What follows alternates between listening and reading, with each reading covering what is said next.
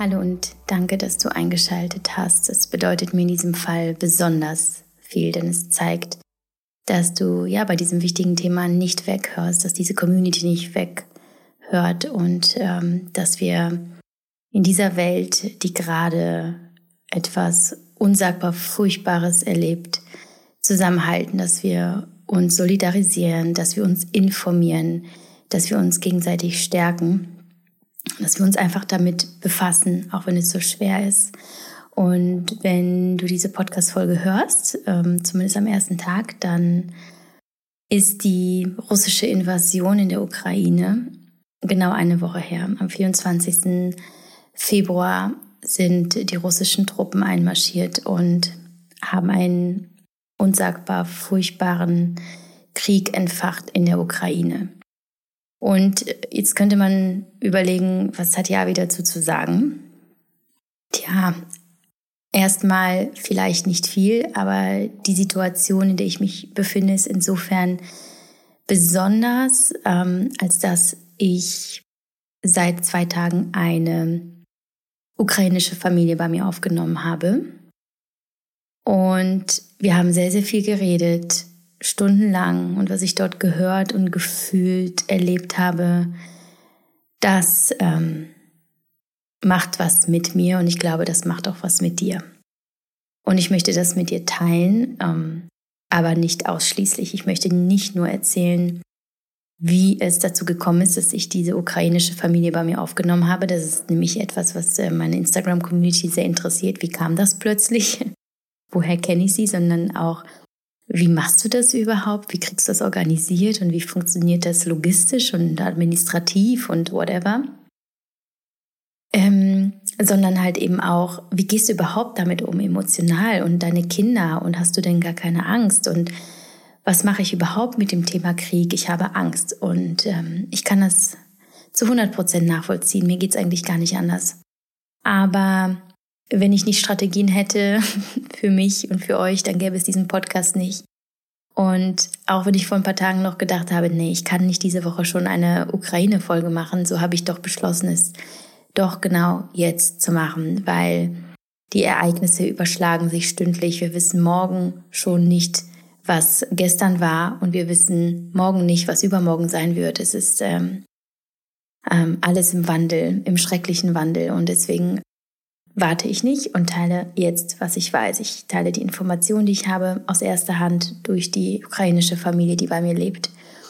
Ähm, aber auch, wie kannst du konkret helfen, wenn du zum Beispiel auch kein Geld spenden kannst oder schon gespendet hast und dich weiterhin engagieren möchtest. Also was weiß ich jetzt nach den vielen Tagen meiner, äh, meines, ja, ich sag mal, ehrenamtlichen humanitären Engagements, was kann ich an dich geben und wie kann ich dir vielleicht helfen, dass du in diesem Krieg, der in der Ukraine herrscht, aber der Wellen schlägt in die ganze Welt hinaus und alle sehr, sehr betroffen macht, wie du darin deinen Frieden findest, so ironisch das auch klingen mag. Ich möchte dir gerade helfen, ich möchte dir Informationen geben, ähm, die natürlich sehr subjektiv sind. Ja, also ich bin ähm, keine Nachrichtenquelle.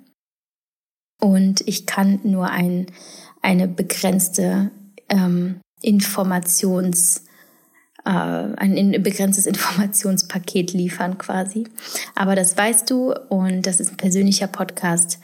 Und ich hoffe trotzdem, dass er dir hilft. Und wenn er dir hilft, dann teile ihn weiter ähm, mit allen, denen er ja auch vielleicht helfen kann. Und ich freue mich auf dein Feedback. Und ich wünsche dir vor allem alles Gute und ja, dass du das Vertrauen nicht verlierst, nicht, nicht in die Welt und nicht in das Universum und vor allem nicht in dich.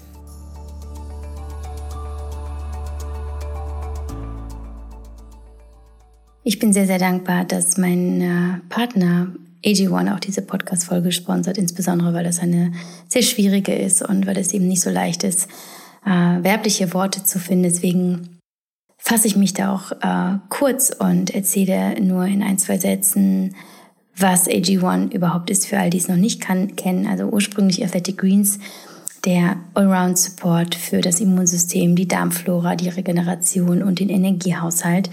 schon seit ja, vier Jahren mein Number One Supplement mit 75 Vitaminen, Mineralstoffen, einem Superfood-Komplex, Präbiotika, Adaptogen und äh, ja, insbesondere jetzt in dieser Zeit bin ich da sehr, sehr dankbar für, auch ähm, so schnell und einfach versorgt zu werden mit diesem so hochwertigen Greenspulver, ja mit dem hochwertigsten, das es gibt auf dem Markt.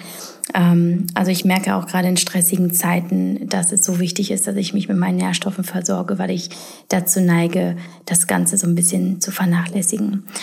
Ähm, wenn du das auch für dich mal ausprobieren möchtest, dann habe ich für dich ein Angebot als Hörerin ähm, oder Hörer meines Podcasts bekommst du ein exklusives Abo-Angebot und das beinhaltet AG1, ähm, fünf Travel Packs, eine Keramikdose, eine Trinkflasche und für ein Jahr Vitamin D3. Und wenn du das mal ausprobieren möchtest, dann geh auf aestheticgreens.com slash mamamoves oder klick, äh, klick einfach den Link in den Show Notes unter dieser Folge und dann kannst du es dort bestellen.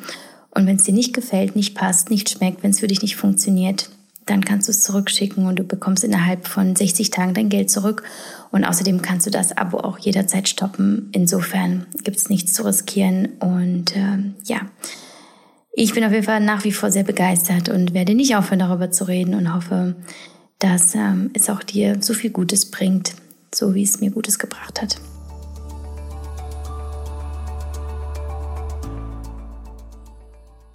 Ich weiß, wir neigen dazu, Podcasts ähm, in Momenten zu hören und in Lebenssituationen, in denen wir nebenbei noch ganz viele andere Dinge machen.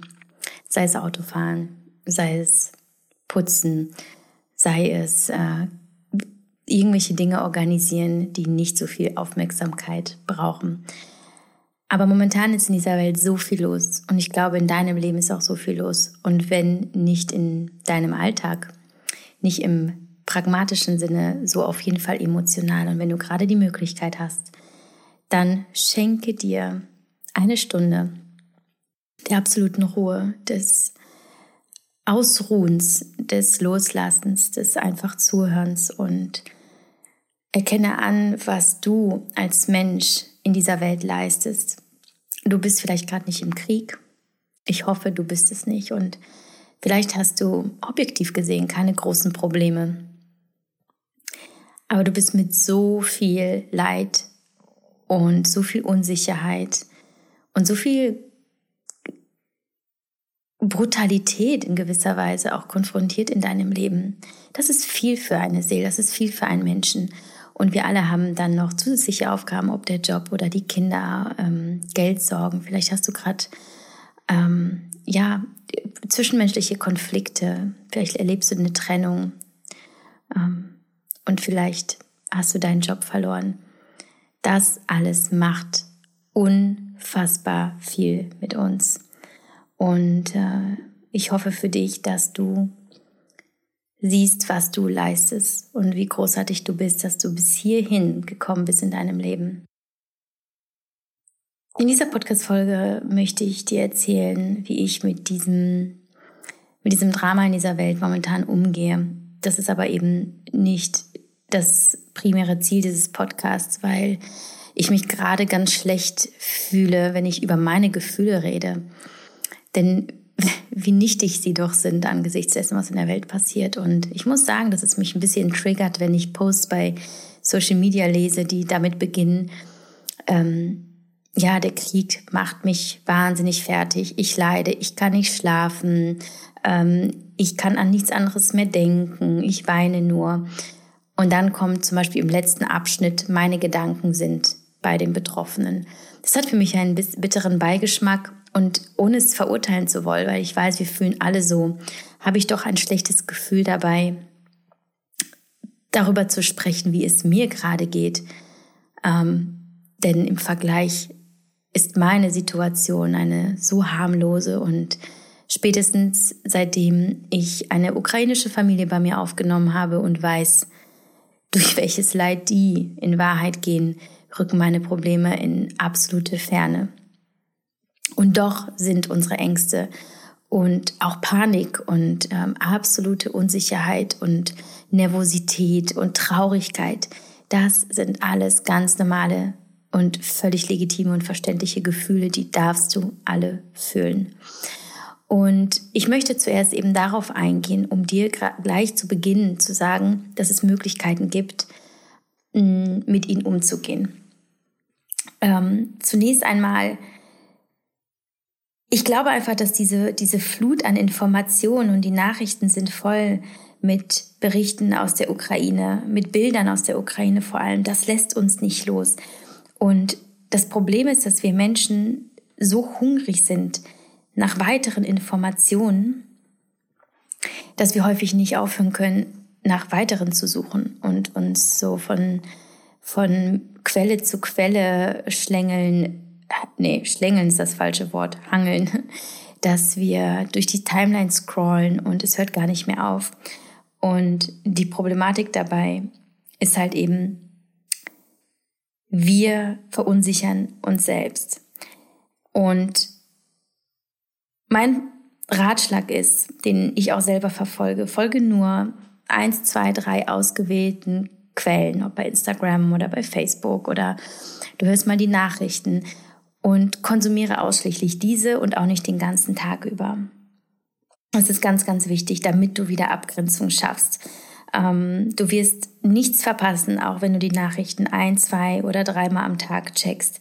Aber ähm, mach dir bewusst, dass es etwas mit dir macht, wenn du permanent in, ähm, ja, an, an, an den Quellen sitzt.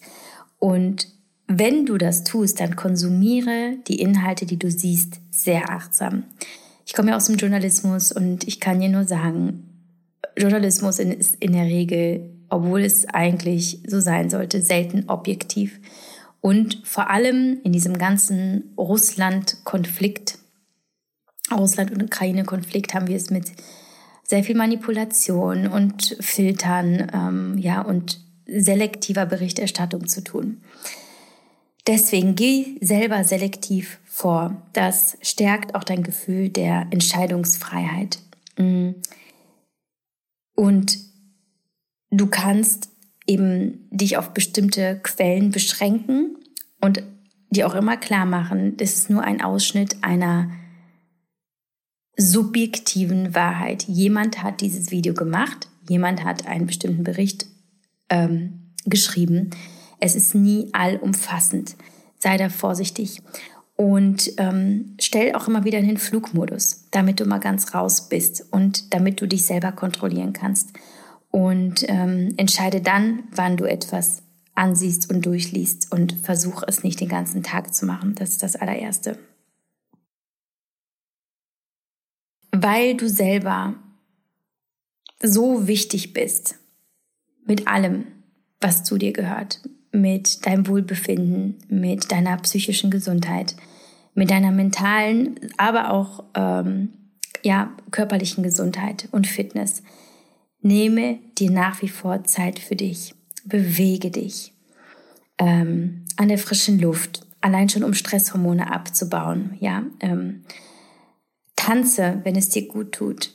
Ähm, bewege dich äh, in der Natur oder auch einfach, dass du unter der Dusche singst und tanzt. Geh zum Sport. Mach auf jeden Fall etwas, was deinen Verstand in dem Moment beruhigt. Es hilft dir übrigens auch im Hier und Jetzt zu leben. Wenn du in diesem Moment genau das tust, was dir gut tut, kommst du schnell in einen äh, Zustand der Freude und des Flows. Und das ähm, ermöglicht dir, genau jetzt in diesem Moment präsent zu sein. Wenn du es zwischendurch tun möchtest, dann ähm, halte immer wieder inne, atme tief ein, tief aus, mehrmals. Es gibt eine wunderschöne Übung, die ich immer wieder mache. Ähm, das ist so eine kleine ja, SOS-Meditation oder eine, die du quasi zwischendurch immer einlegen kannst. 13 tiefe Atemzüge und nichts anderes ist in dieser Zeit wichtig. Einfach 13 Mal tief atmen. Und das sind auch Routinen, die dir einfach ein Gefühl der Kraft und der Stärke geben. Und das ist gerade sehr, sehr, sehr wichtig in dieser sehr instabilen Zeit. Apropos Stabilität oder Instabilität. Auch im Sinne deines Wohlbefindens. Mm, finde Stabilität in dieser Welt, indem du gerade auch eben Raum dafür schaffst, was du gerne magst, ob zum Beispiel einen Film schauen, Klavier spielen, dich mit Freunden treffen, das ist alles noch weiterhin erlaubt. Und insbesondere, weil wir Menschen auch ähm, soziale Wesen sind. Ja, wir sind Beziehungswesen. Wir brauchen andere Menschen. Und es ist völlig okay, wenn du dich mit ihnen triffst und wenn du mit ihnen eine gute Zeit hast. Also keiner von uns ist dazu gemacht, ähm, selber durch Krisen zu gehen, alles alleine zu, zu überwinden.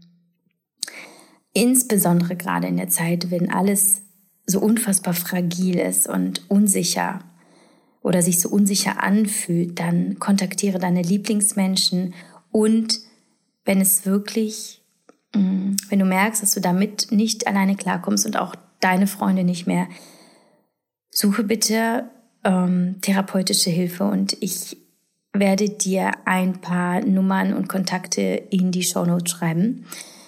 Ähm, und bitte, bitte suche die Hilfe, wenn du merkst, dass du mit diesen Ängsten nicht zurechtkommst. Ja, wie ich damit umgegangen bin. Ähm ich habe, als es begonnen hat, als jemand, der wie ein Schwamm alle seine, alle Emotionen der Welt aufsaugt, habe ich mich insbesondere um mich selbst und meine Innenwelt gekümmert, indem ich ähm, geklopft habe. Also ich habe, ich mache sehr gerne die EFT-Klopftechnik ähm, Google das gerne mal. Das heißt, ich klopfe an äh, verschiedene Stellen meines Körpers, beziehungsweise es gibt ganz konkrete Stellen über den Augenbrauen, unter den Augenbrauen, ähm, äh, auf die Rippen, an den Seiten, auf das Brustbein. Und zwar jeweils 50 Mal, weil ich dadurch einen anderen Fokus setze. Mein Gehirn beschäftigt sich in dieser Zeit nur mit dem Klopfen. Und ähm, es gibt ganz viele andere Prozesse im Körper und Mechanismen im Körper, die in diesem Moment ähm, äh, ja passieren. Und das hilft zum Beispiel in dem Moment Panik oder Ängste aufzulösen. Das hat mir sehr, sehr gut geholfen. Genauso, dass ich meditiere, dass ich ins Vertrauen gehe, dass ich ähm, mich daran erinnere, dass dass ich in mir die Sicherheit und die Stabilität finden kann, die die Welt mir gerade nicht bieten kann. In mir drin ist alles safe. Und ich bin jetzt gerade hier und jetzt. Und hier ist keine Bedrohung für mich. Und das war mir insofern ganz wichtig, weil ich natürlich äh, mit meinen zwei kleinen Kindern hier alleine lebe. Und ich wollte vermeiden, dass ich meine Ängste und ja, meine Emotionalität, ja, ich bin ja auch unfassbar traurig und ich bin wütend. Ich möchte das nicht auf meine Kinder übertragen. Das heißt nicht, dass ich meine Emotionen nicht mit meinen Kindern teile. Aber wir sind erwachsene Personen. Und in dem Moment, wo unsere Kleinkinder spüren, dass ihre Eltern ähm, ängstlich, furchtbar besorgt, angespannt durch die Welt gehen, saugen sie das auf und machen das zu ihren eigenen Sorgen.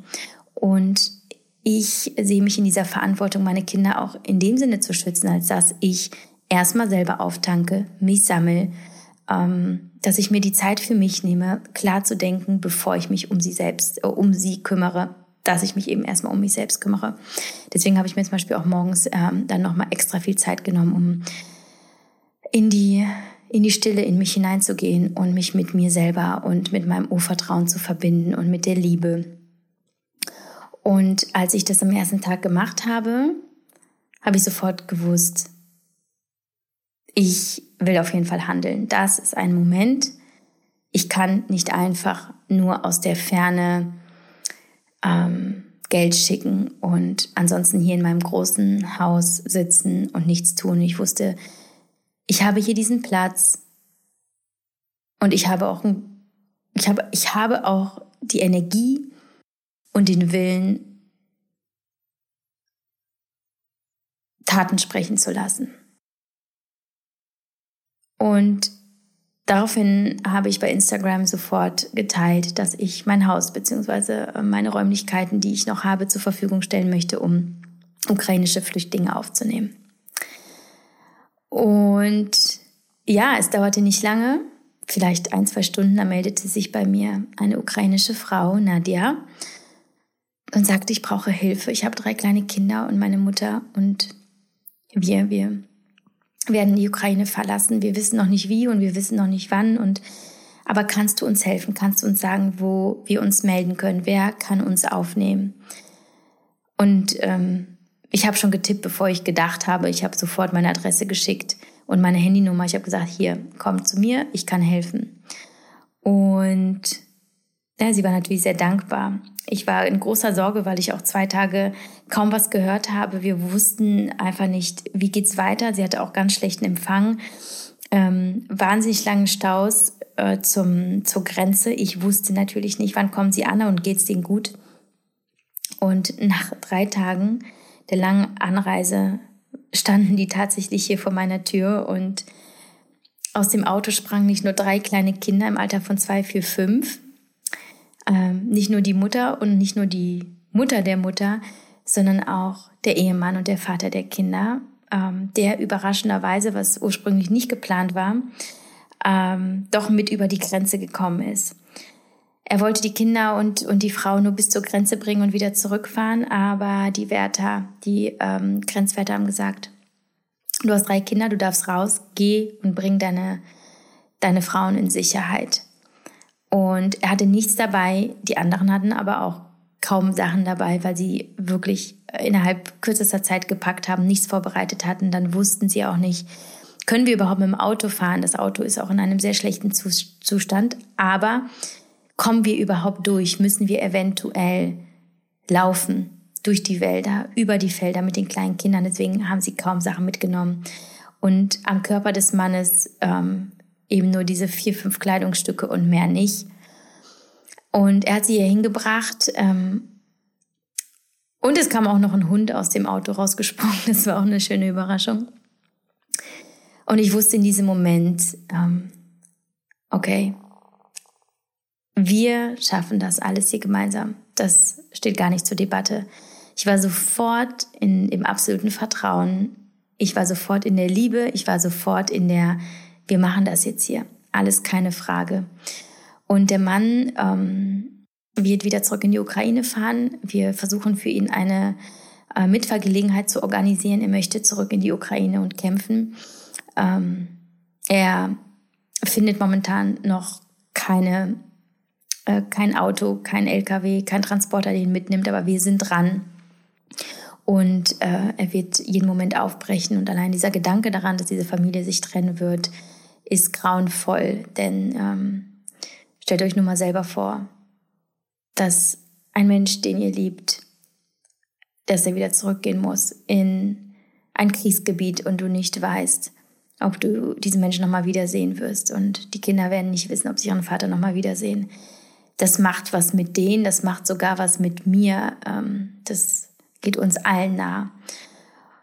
Und in diesem Moment, wo ich das alles sah und ich wusste noch nicht mal, was wirklich passiert war, war mir klar, dass das, was mir widerfährt in diesen Tagen, das hat überhaupt keine Bedeutung in dem Vergleich zu dem, was diese Familie durchmacht. Ich kann das gerade einfach zurückstellen und sagen, ich handle jetzt für andere. Ich diene jetzt anderen. Ich finde gerade meine Erfüllung und meinen Beitrag auf dieser Welt in, in der Dienstleistung, indem ich anderen diene, die es gerade mehr brauchen.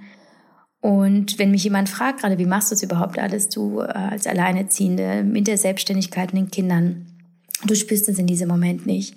Du spürst einfach, wie, dass die Menschen sind, die auf dich angewiesen sind, die Menschen, die alles verloren haben, die noch nicht mal wissen, ob sie wieder zurück in ihr Land gehen können. Das mobilisiert in dir solche Kräfte, das kannst du dir nicht vorstellen. Aber ich glaube trotzdem, dass meine mentalen Strategien, also wie sehr ich mich auch und wie tief ich mich mit mir selber verknüpfe und daran glaube, was ich tue und daran glaube, dass es wichtig ist, Menschen zu helfen. Das ist halt ähm, ja eben diese Stärke gibt, die wir in diesen Momenten brauchen.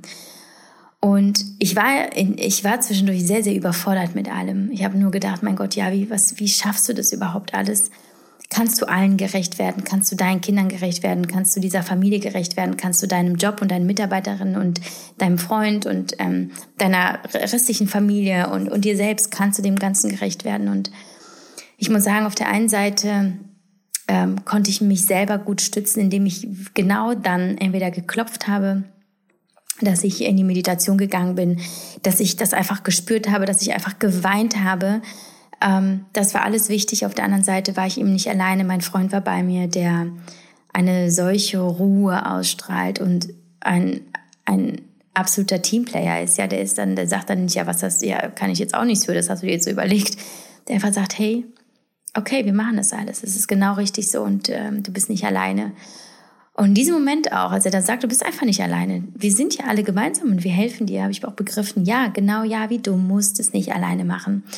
Das war deine Idee, ja, und du hast niemanden vorher eingeweiht, du hast es einfach gemacht, aber es wird Menschen geben, die dir helfen. Es hat sich gezeigt, dass sich alle solidarisieren, meine ganze Nachbarschaft, meine Familie, meine Freunde, Instagram, alle, die davon wissen und helfen möchten. Es sind wirklich genug Menschen bringen Pakete, ähm, helfen in, im Alltag, ja, durch, durch eine Organisation, zum Beispiel das Auto der Familie ist kaputt. Ähm, wir haben äh, jetzt Werkstätten organisiert, die das Auto reparieren können. Wir lassen Kontakte spielen. Alles, was wir organisieren können, versuchen wir zu organisieren. Und das ist so, es ist so kraftvoll zu sehen, was passiert, was möglich ist, wenn Menschen egal ob sie selber betroffen sind oder nicht, zusammenkommen und gemeinsam was erschaffen, was gut ist, was eine Bedeutung hat, was einen ähm, Einfluss hat äh, in dieser Welt. Und es ist so wichtig in dieser Welt eben gerade jetzt zu demonstrieren, dass wir wissen, worauf es ankommt in den Momenten der Krise. Deswegen ist Solidarität so wichtig, weil manchmal, ich glaube, manche wissen nicht, was, was, warum man demonstriert, warum gehen die Menschen auf, der, auf die Straße. Weil genau diese Solidarität, das Gemeinschaftsgefühl, gemeinsam etwas Gutes zu tun, wahnsinnig viel mit den Menschen macht. Es motiviert, es pusht, es, ähm, es bewirkt, dass wir alle bereit sind, mehr zu geben, als wir glaubten. Und es ist so wunderbar. Ähm, wir sind, nachdem ich auch aufgerufen habe, dass, dass wir hier, also dass die Familie ein paar Dinge braucht, wie viel uns angeboten wurde, wie viel uns gebracht wurde von Menschen, die ich nicht kenne. Und es ist, ähm, ja, ich bin sehr, sehr begeistert und ich habe auch überlegt, weil ich auch gefragt wurde, wieso und wie, wie kommst du, da, also wie, wie, wie kannst du so, so handeln einfach? Und ich glaube, das ist bei mir auch irgendwo das, das polnische Erbe. Ich habe ja polnische Vorfahren und meine, meine Großeltern haben das natürlich alles erlebt. Natürlich auch die Deutschen. Die Deutschen hatten auch Krieg. Ähm, also die deutsche Bevölkerung ist auch geflüchtet. Und, aber ich in meiner DNA fließt und ist oder in meinem Blut und in meiner DNA ist eben das ist, ist das polnische Kriegstrauma. Das ist das, was ich spüre ähm, dass ich weiß, meine Vorfahren waren auch auf Hilfe angewiesen. Und ich kann mir nicht sonst, ich kann mir sonst nicht erklären, woher dieser, dieser Schmerz in mir kommt, wenn ich, wenn ich mich mit dieser Situation in der Ukraine auseinandersetze und warum ich so handle, wie ich handle. Ähm, für mich fühlt es sich fast selbstverständlich an, aber ich weiß, dass andere Menschen es eben nicht so könnten. Es ist auch völlig okay. Und ich glaube, das ist eben ähm, unser Erbe, das Erbe unserer unserer Kultur, unserer polnischen Kultur, meiner Familie, dass wir ähm, eben Krieg erlebt haben. Und ähm, mir auch klar wird, das, was diese Frauen und diese Kinder gerade durchmachen, das könnten auch die Kinder und ich sein, meine Kinder und ich. Und die Vorstellung, dass uns jemand in die Kategorie Flüchtling packt und uns nicht zu Hause reinlässt, ist für mich unvorstellbar. Ja, und dann kam natürlich auch äh, immer wieder die Frage, ja, wie machst du das so mit fremden Leuten ins Haus holen? Wie soll das, also hast du denn da gar keine Angst und wie machst du das, wenn du arbeiten gehst? Lässt du die dann einfach zu Hause? Und ähm, ich habe es schon bei Instagram geteilt. Ähm, ich habe dazu nicht viel zu sagen, außer dass Vertrauen eine Entscheidung ist. Du kannst entscheiden zu vertrauen und dann tust du das kompromisslos oder du entscheidest dich fürs Misstrauen. Und auch wenn du es nicht zugeben möchtest, spürst du es daran, dass du Zweifel daran hast, ob die Familie dir äh, gut gesund ist. Und ich entscheide mich immer fürs Vertrauen. Ich habe keinen Grund, nicht zu vertrauen. Und seriously, als ob eine Familie, die drei Tage lang mit dem Auto durch halb Europa fährt, ein Kriegstrauma hat, ähm, Ängste um ihr Leben, um ihr Hab und Gut, um die Familien, die zurückgeblieben sind, um die Familie anderer Menschen und ihr Land, ihre Heimat, Freunde, Geschäfte, die sie aufgebaut haben. Glaubt ihr wirklich, dass diese Menschen hier hinkommen, um anderen weh zu tun? Ich glaube das nicht. Und wenn ich ehrlich bin, gibt es nichts, was die Familie mir hier wegnehmen kann. Es gibt nichts. Weil alles, was ich brauche zum Leben, das habe ich eh in mir selbst. Alles, was hier ist, ist bloß materiell und so unwichtig. Insofern ja, ähm, ich werde auch noch dazu kommen, wie wir hier zusammenleben und wie wir uns organisieren. Aber ich gehe ins Büro, ich arbeite tagsüber, die Kinder sind nicht da, also meine Kinder sind nicht da, die sind in der Schule, in der Kita und ich, äh, ich lasse die Familie in diesem Haus und ich sage ihnen, sie dürfen das Haus nutzen, wie sie möchten. Sie sollen sich zu Hause fühlen. Diese Kinder sollen einfach eine unbeschwerte Zeit erleben. Sie dürfen sich hier frei bewegen. Sie können sich überall bedienen. Und es fühlt sich gut an, dass ich diese Menschen eben wie, wie sie sind, nämlich einfach Menschen betrachte. Menschen nicht nur in Not, sondern einfach Menschen. Und wir sind alle eins. Und ähm, es gibt genug, was ich geben kann. Ich kann genug teilen. Ähm, es gibt für mich einfach keinen Grund, es nicht zu tun. Dennoch, ich verstehe auch Menschen, die es nicht können. Also allein wegen der Wohn, wegen des Wohnraums, des mangelnden Wohnraums, völlig klar wäre ich mit den Kindern in einer kleinen Wohnung, würde ich es auch nicht sehen. Ähm, das ist einfach auch eine Belastung. Ich habe hier diesen Platz, den stelle ich gerne zur Verfügung. Und ähm, weil es nicht alle können, sehe ich es eben als meine Pflicht, als jemand, der diesen Wohnraum hat, diesen auch anzubieten. Und es gibt genug ähm, andere Engagementmöglichkeiten. Ähm, das, darauf möchte ich auch noch mal kurz äh, ja, zu sprechen kommen. Wenn du diesen Wohnraum zur Verfügung hast und ihn anbieten möchtest, kannst du, und das hast du sicherlich ähm, an der einen oder anderen Stelle in den Medien gesehen, kannst du über eine durch ähm, Elinor, durch die GLS Bank, durch Ecosia und Better Place organisierte Plattform anbieten. Auf elinor.network kannst du deine Adresse hinterlegen und dich dort registrieren als ähm, ja, Übernachtungsmöglichkeit und kannst dort Übernachtungsplätze anbieten. Das habe ich auch gemacht und ich habe mich auch äh, bei, ähm, bei der Stadt gemeldet. Ich habe gemeldet, dass ich hier bin. Allerdings ähm, habe ich meine Familie eben nicht über diese ähm, Netzwerke und, und diese Plattform gefunden, wie ich schon gesagt habe. Hat mich Nadja über Instagram angeschrieben und wir haben das einfach direkt miteinander geklärt. Wenn du keinen Raum zur Verfügung hast, kannst du natürlich Geld spenden. Ähm, es gibt sehr, sehr viele Aktionen, die sich ähm, da jetzt gerade engagieren. Natürlich die Bekannten, ja. Ähm, es gibt äh, Save the Children e.V., SOS Kinderdörfer, UNICEF, UNO Flüchtlingshilfe, ähm, Humedica, Ärzte der Welt, Aktion Deutschland hilft, Bündnisentwicklung hilft, ähm, ich schreibe dir das alles noch in die Show Notes, dass du da draufklicken kannst und überweisen kannst. Ich habe wie immer an UNICEF gespendet und an Caritas. Da läuft auch eine sehr, sehr große Aktion. Ich würde mich nicht so sehr darauf, äh, daran aufhalten, welche jetzt die richtige ist. Das sind alles geprüfte Organisationen. Wichtig ist, etwas zu tun, wenn du was abgeben kannst, sei es 10 Euro. Ähm, das ist Geld, das gebraucht wird.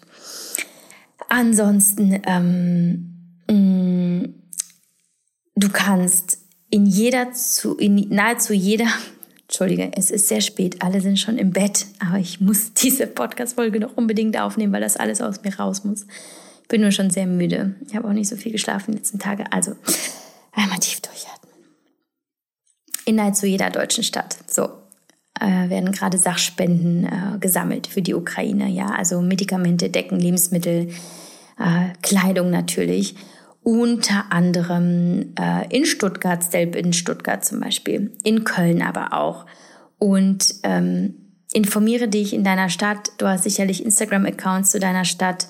Ähm, und dort bekommst du Informationen, wo freiwillige Helferinnen gebraucht werden, wo du aber auch Sachspenden abgeben kannst. Mm, und wie schon gesagt, ich möchte auch in der äh, in den Show Notes Nummern, Telefonnummern und E-Mail-Adressen beziehungsweise äh, Online-Kontakte für telefonische Seelsorge teilen, falls du mit dieser Situation gerade nicht zurechtkommst. Genau, das ähm, zu dem Thema, wie du dich gerade engagieren kannst. Bitte fühl dich nicht schlecht, wenn du gerade überfordert bist und nicht weißt, was du tun sollst. Jeder Umgang mit dieser Situation ist verständlich und legitim. Jeder handelt individuell und auch du darfst für dich entscheiden, ob du dich abgrenzen möchtest, ob du dich schutz, schützen möchtest, ob du überhaupt ähm, gerade in der mentalen Verfassung bist, mh, dich zu engagieren und äh, dich mit diesem Thema durch deine Präsenz und deine Auseinandersetzung eben zu, zu belasten. Vielleicht ist es gerade für dich zu viel, wenn gerade in deinem Leben Dinge vor sich gehen, die dich ohnehin schon belasten, ist es völlig okay. Es gibt Menschen, die sich kümmern und ähm, wenn du zu denen gehörst, die ein bisschen Zeit haben, ein bisschen Geld ähm, und auch vielleicht ein paar Sachen, die du entbehren kannst, dann tu was. Und ich kann dir sagen, dass das Schöne am Helfen ist, dass du nicht nur anderen Menschen ähm, vielleicht sogar ein Lächeln aufs Gesicht zauberst und ihnen ein gutes Gefühl gibst, dass sie nicht alleine sind, sondern du wirst dir selber auch helfen. Indem du anderen hilfst, hilfst du dir selber, weil meiner Meinung, meiner Meinung nach fühlt sich kaum etwas so gut und so richtig an, wie jemandem anderen zu helfen. Helfen macht glücklich. Und ähm, das nur eben noch als kleiner Appell an mich. Ja, ähm, und wenn du, das kann ich auch nur sagen, spreche auf jeden Fall innerhalb deines Inner Circles mit Freunden, mit der Familie über das, was du gerade fühlst und erlebst. Das ist so, so wichtig. Das habe ich auch viel gemacht, um einfach ähm, das zu verarbeiten, was ich erlebt habe. Und seitdem äh, die liebe Familie bei mir ist, mit den drei kleinen Kindern und mit den zwei Frauen und mit dem Mann, der ja noch da ist, ähm, ist es wirklich so für mich, als wäre ein Stück Krieg zu mir nach Hause gekommen, denn es ist immer noch weit weg, aber durch diese Menschen ist er mir so nahe gekommen und ich hätte nicht damit gerechnet, dass es mich so umhaut emotional, weil ähm, dieser Schmerz, diese Gefühle, dieses Trauma, das diese Menschen jetzt in sich tragen, ist unfassbar spürbar. Die müssen gar nichts sagen und ich spüre es. Es ist eine Energie, die, ähm, die ich nicht erklären kann.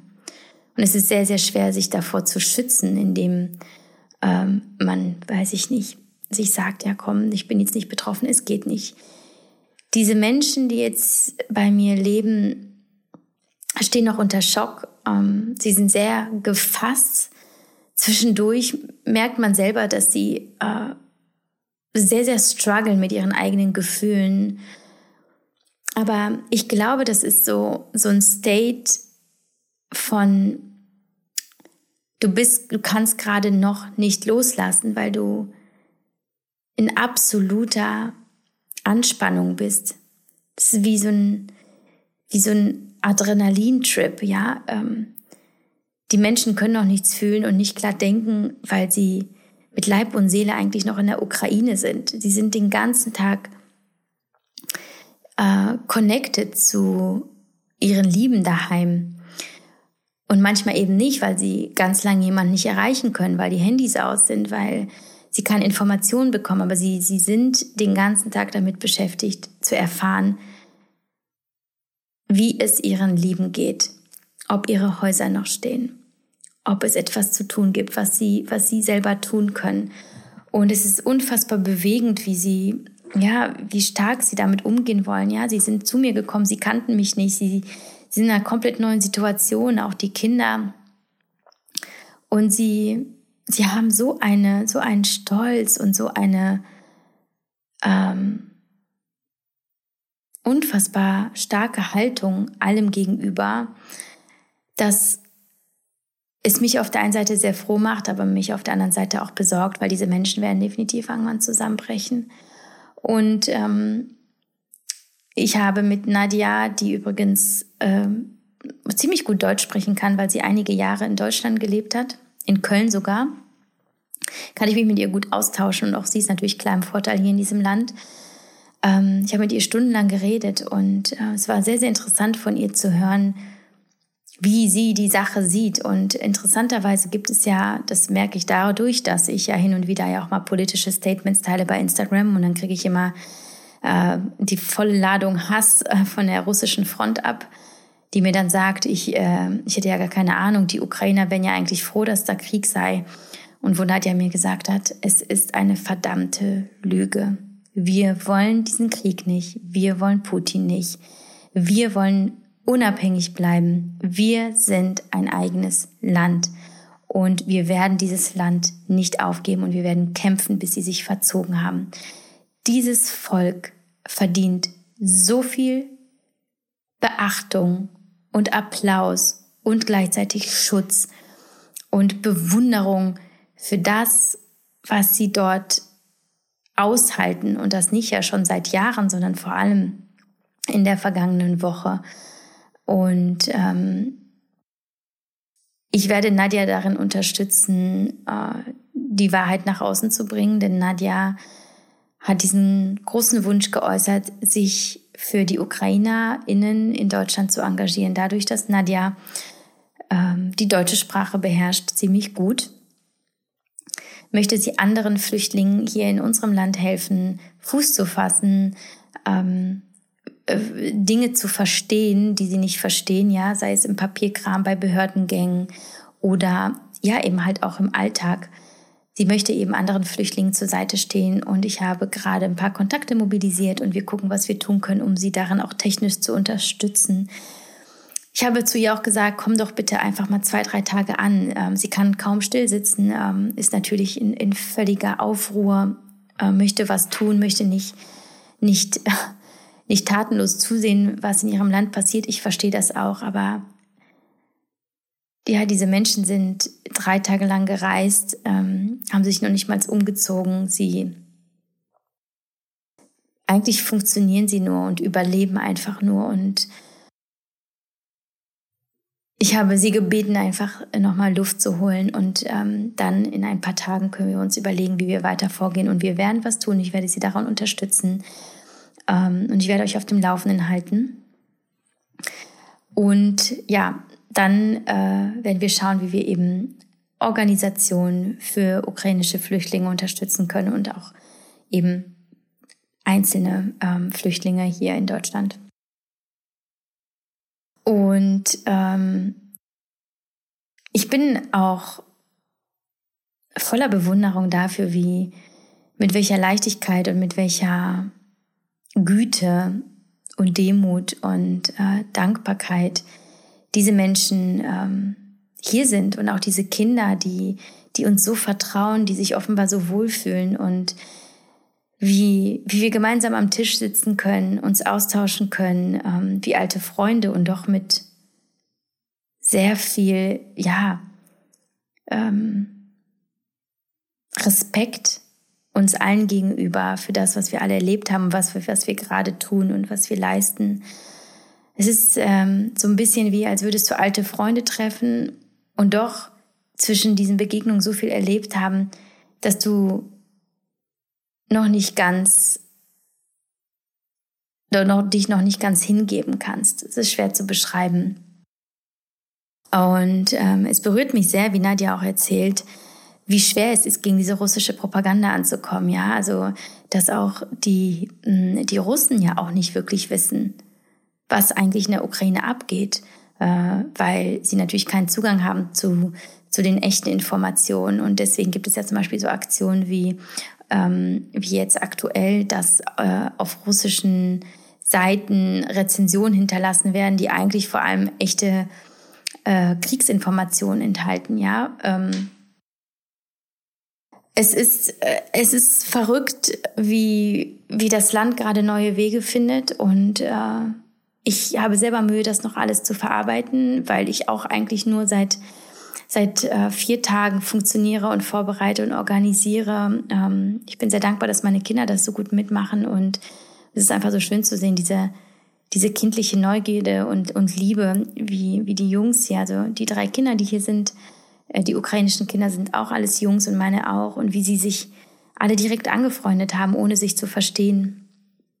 Ähm, und wie hier wirklich ein, eine neue Familie entsteht, das rührt mich unfassbar. Und ich habe heute zu meinen Kindern gesagt, danke, dass ihr so gastfreundlich seid.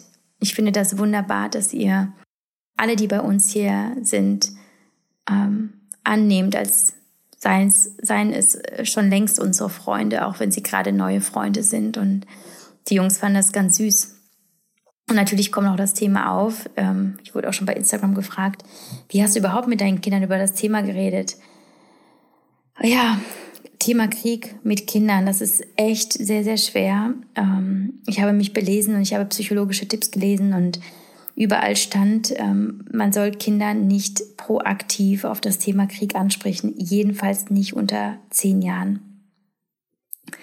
Insofern habe ich das ähm, erstmal nicht getan. Jedoch ähm, hat mein Neffe, der schon elf ist, die Kinder zur Seite genommen und hat sie umfassend informiert und ähm, ich konnte das nicht ahnen. Insofern war es leider für mich zu spät, die erste Person zu sein, um mit ihnen darüber zu sprechen. Aber ich habe mir dann die Zeit genommen, ähm, alle Fragen zu beantworten, vor allem die äh, von, von Lias, ähm, meinem älteren Sohn, der äh, das noch relativ, ja, kindlich halt auch verstanden und aufgenommen und interpretiert hat, aber dennoch auch einige äh, deutlichere Fragen hatte.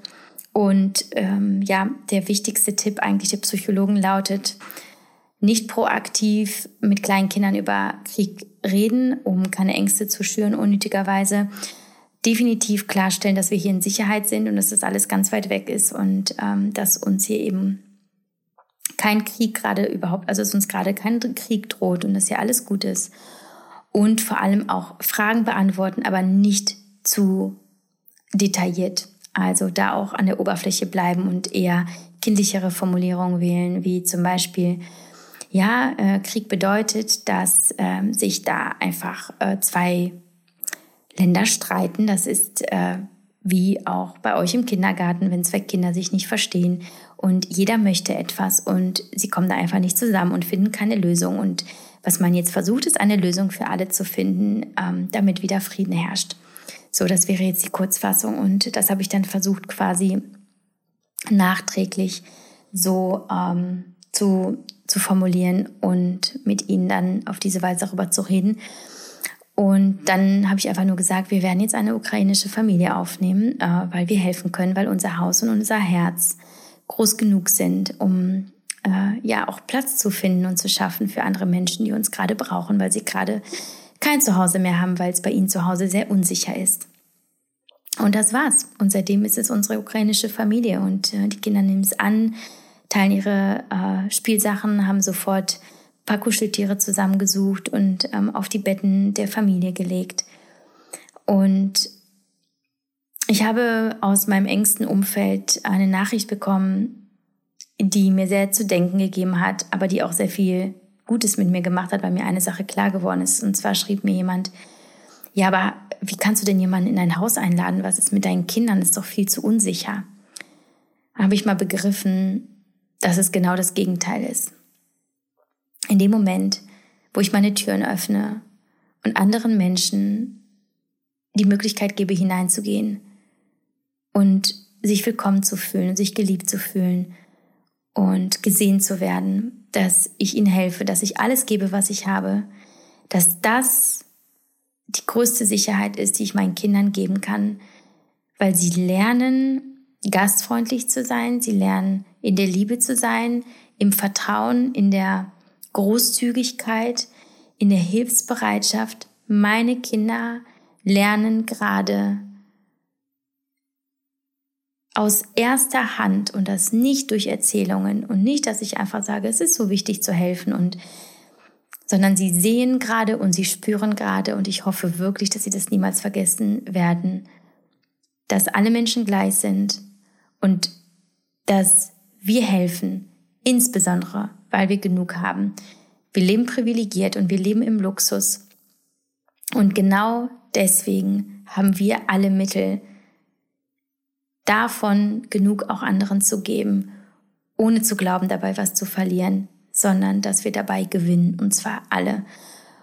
Und das ist für mich täglich wie so ein Leitstern, ähm, wie so ein kleines Mantra, wie ein kleines Gebet, dass ich mir immer wieder sage, so meine Kinder lernen gerade eine Lektion fürs Leben.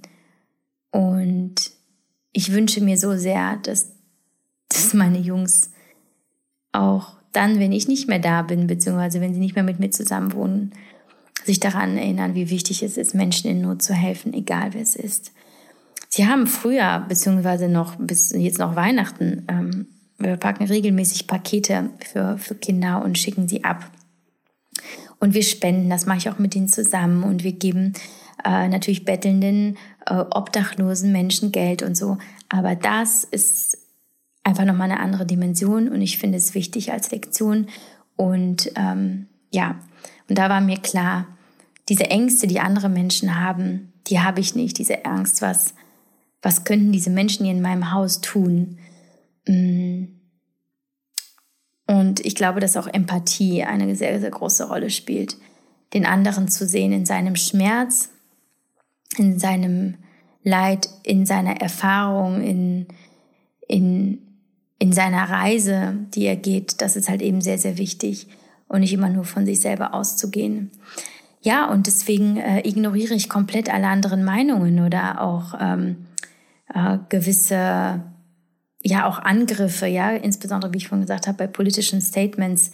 Ich merke, hu, also es ist nicht einfach. Äh, deswegen bewundere ich jetzt Accounts, die sich ähm, politisch engagieren, noch umso mehr, weil selbst in dieser kleinen Dimension, in der ich das mache, erfährst du halt einfach auch, wie, wie sehr du Menschen triggerst, wenn du anderer politischer Meinung bist als sie.